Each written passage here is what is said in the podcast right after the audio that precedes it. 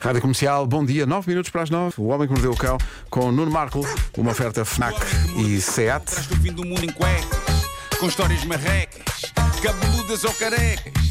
Do nada das por ti a pensar, elecas, elecas, elecas, elecas, elecas. O homem que mordeu o cão traz o fim do mundo em cuecas. Título deste episódio: O regresso de Arthur ali a bater contra a parede.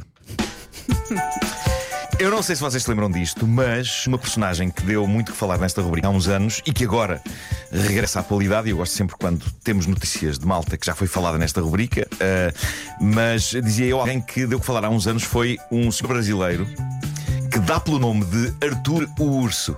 Digam-me que este nome vos é familiar.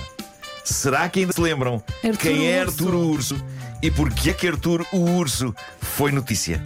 Não sei, mas acho Eu estranho não- só eu não porque eu tenho, lembro. eu tenho um tio Arthur e portanto isso É o urso. não, não quero É faltar ao respeito ao meu tio. Sim, a velha e o comboio ah, tomaram conta da minha cabeça. Porquê que Arturo Urso teve nas notícias? Arthur o Urso. Em que ano, Marco? eh, já não sei em que ano foi, para aí, sei lá. Vai investigar, vai Uns pesquisar, vai três, agora, quatro, não sei. Arturo Urso é o brasileiro, natural da cidade de João Pessoa, que era casado com nove mulheres. Ok. Lembram-se disso? E foi isso que fez dele e das suas esposas notícia no mundo, incluindo aqui no Homem que Mordeu o Cão. Ele tinha um casamento feliz com nove mulheres. Ó Marco, mas em, em que altura do cão é que foi? Já cá estava eu, já cá estava a Já, ver. já, já, já, já, já, já. Eh, terá sido para aí há uns 3 anos. Ok, já já estava aí 3, 4, não sei. Eh, mas eh, ele era casado com nove mulheres, super feliz. Lamento dizer-vos que a coisa mudou e que hoje em dia Arturo Urso é casado apenas com seis. Oh. Meu Deus, que Então. desaire! Que desaire! A vida dele mudou completamente. acontecido. Convém lembrar que este casamento é de com acordo com todas as suas mulheres, não há aqui nada em segredo, nenhuma delas descobriu que não era a única, todas sabem da existência de todas, todas são amigas umas das outras e Arturo Urso e elas vivem em grande harmonia numa casa nova, que foi agora revelada numa reportagem e que mostra que, ok, nem tudo correu bem ao amor para Arturo Urso, era casado com nove, divorciou-se de três, mas de resto a vida não está a correr nada mal, porque se percebeu agora que Arturo Urso, eu gosto de dizer Arturo Urso, Nota-se. ele vive numa mansão, a que ele chamou Mansão do Amor Livre. É uma casa que tem 20 divisões e tem um estilo de decoração, toda ela em tons de rosa e vermelho, cuidadosamente iluminada. É um estilo de decoração que, diz ele, faz com que as pessoas que o visitam, e ele diz que isto é intencional, ele estudou para que isto aconteça. Pessoas que o visitam fiquem imediatamente com vontade de efetuar o ato físico. do amor. Ali em Tejo. Olha, ele trabalha, tudo com calores. Ah, trabalha? o- Trabalha ninguém urso? sabe, ninguém sabe que trabalho é que ele tem. Eu acho que ele não tem tempo. Pois, não tempo deve ter. Ah, mas pronto, Se não trabalha, fica só ali a fazer figura de urso. Boa, boa, bravo, boa. bravo. Mas pronto, calma com as confusões. Este não é um casamento aberto. Nem Arturo Urso, nem as suas seis esposas ah, ah, efetuam amor com ninguém de fora. Mas o que ele diz é que se uma pessoa trouxer alguém com ela numa visita à mansão dele, que o mais certo é essas pessoas acabarem enroladas, porque o espaço e os adereços e a decoração toda, ele diz que aparentemente aquilo é afrodisíaco. Bom, ah, mais coisas desta casa. A cama de Arturo Urso é feita com meio quilo de ouro Olá! e mede 6 metros. Que era uma coisa que ele achava que era impossível, mas lá conseguiu arranjar um carpinteiro e fez uma cama de 6 metros. E colchão para isso? Pá, Se deve ser vários, Fez à medida também, vou fazer. se calhar. Agora, isto pode induzir em erro, pode dar a entender que aquelas sete pessoas se envolvem todas ao molho umas com as outras naquela vasta cama, mas não. Uma das coisas de que falámos há uns anos, quando falámos de Há uma agenda. Urso, lá está, Há ainda se uma mantém. agenda. Eu estou a falar do extenuante, mas super organizado horário de relações. Ele tem uma espécie de Excel de horários de intimidade para que nenhuma das suas seis mulheres seja descurado e ele consiga cumprir os seus deveres matrimoniais com todas elas. Atenção que ao sétimo dia ele descansa. Claro. claro. O Daily Mirror, jornal inglês, traz uma reportagem bastante detalhada sobre Arturo Urso e a sua nova mansão do amor. Há que dizer que isto não é uma mera rebaldaria para efeitos de prazer. Ele afirma que ama genuinamente as seis mulheres e que elas o amam a ele. Ele quer que as pessoas percebam que isto é um casamento feliz de seis pessoas, como qualquer outro casamento feliz de duas pessoas. Só que lá está, isto é com seis. Isto é com seis. E eu acho que as pessoas devem ser felizes como querem. Sejam duas, seis ou vinte. Portanto, se casar com duas pessoas é bigamia, com seis é hexagamia. É uma grande confusão. Acho que é uma grande confusão. É, é Diz o a que é. reportagem do The Mirror que a mansão inclui ainda uma masmorra de marotice. No fundo, o equivalente dele à minha cave, tal como eu, parece que ele também tem brinquedos, mas no entanto os dele são diferentes. Masmorra de Martice parece uma atração na antiga Feira Polar, mas. Olha a masmorra da Marotice! onde os miúdos não entravam. Não, não, não. Onde é que vais, pai? Já Eh, dei. mas pronto, sobre a masmorra, fala-se aqui de cadeira de cabedal vermelho, correntes, algemas, velas. Atenção, eu velas tenho. Também resto. porque ainda mantenho o velho hábito das minhas avós de ter velas à mão caso falta luz.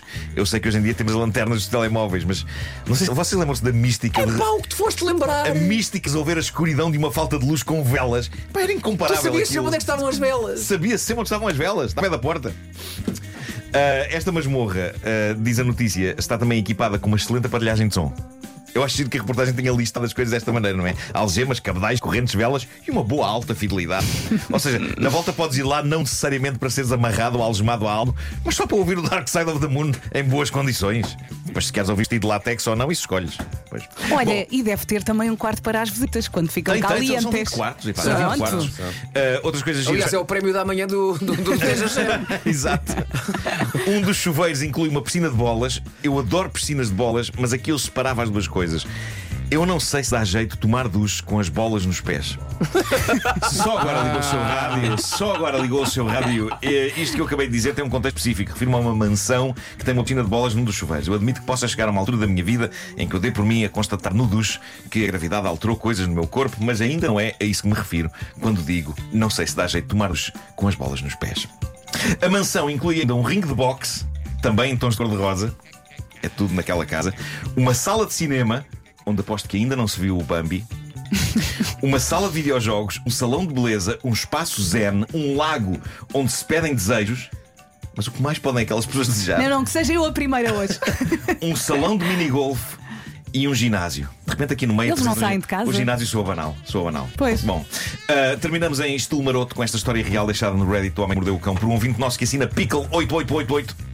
Tu não te enganes, não te enganes no número 8. Não, não. Se não falas a pessoa errada. 8888. Adorei este texto, adorei esta confusão. Eu não sei se não tiraria partido dela para passar o ar fanfarrão e gabarolas que nunca tive na vida, mas vejam o que ele conta. Para já adorei esta apresentação. Sou indivíduo na casa dos 30 e muitos, sendo que os muitos são ainda mais do que os teus, Marco, pois sou ainda da década anterior. Eu adoro esta designação. Eu vou passar a adotar isto. Eu também sou um indivíduo de 30 e muitos. Os muitos são 22 em cima dos 30, mas não interessa. Eu sou um indivíduo de 30 e muitos. Este senhor nasceu na década anterior à minha, nasci nos anos 70, nos anos 60. Pá, não vou contestar. É um indivíduo na casa dos 30 e muitos. Vocês também. Pedro Ribeiro tem 30 e muitos também. Não tentes levar-me para isso. Como tal, diz ele, sou o condómino mais antigo e mais velho do prédio onde moro. E quando cheguei para mais uma reunião de condomínio, a casa já estava composta e bem animada, pessoas divertidas, a olhar umas para as outras, sorriam ou por vezes riam mesmo. E eu, sendo amigo de uma boa galhofa, também me ria de os ver a rir. A reunião terminou sem nada a assinalar, como era normalmente, e cada um foi embora para casa. Eu já não participo em reuniões de condomínio há muitos anos, porque há muitos anos que vivo em moradias, mas as minhas memórias de reuniões de condomínio epá, não são definitivamente de riso e galhofa, pelo contrário. Ou eram de tensão e fúria, ou então de profundo, profundo aborrecimento.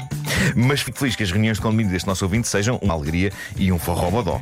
Conta ele, dias depois, cruzei-me com um vizinho com o qual tenho um bom relacionamento, temos alguma confiança mútua, e ele diz-me entre sorrisos: Então, vizinho, está tudo em forma, pelo menos assim parece.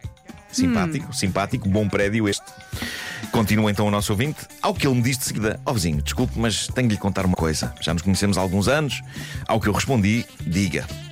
E isto explica então o clima de galhofa da reunião de condomínio. O vizinho diz o seguinte: Na reunião de condomínio eh, passada, o, o vizinho chegou mais tarde e estivemos um pouco à conversa antes de chegar.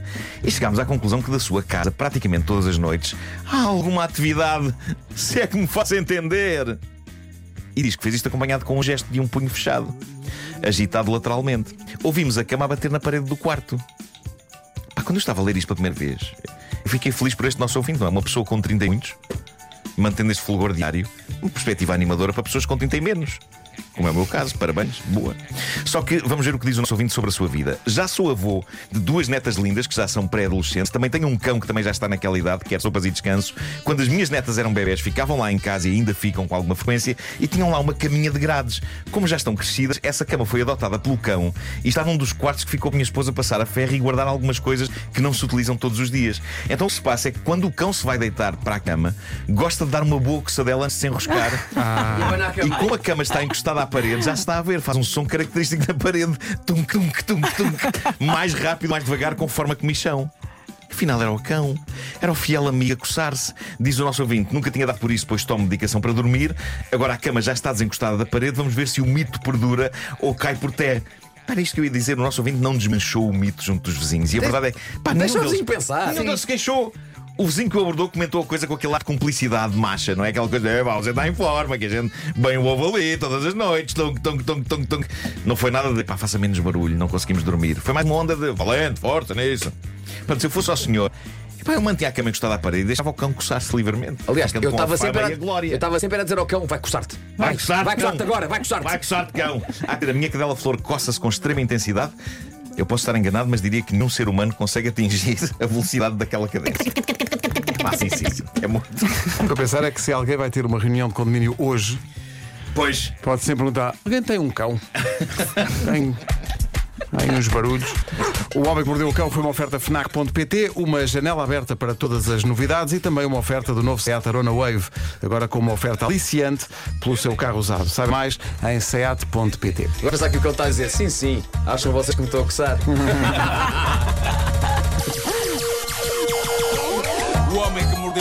Mordeu o fim do mundo em cuecas.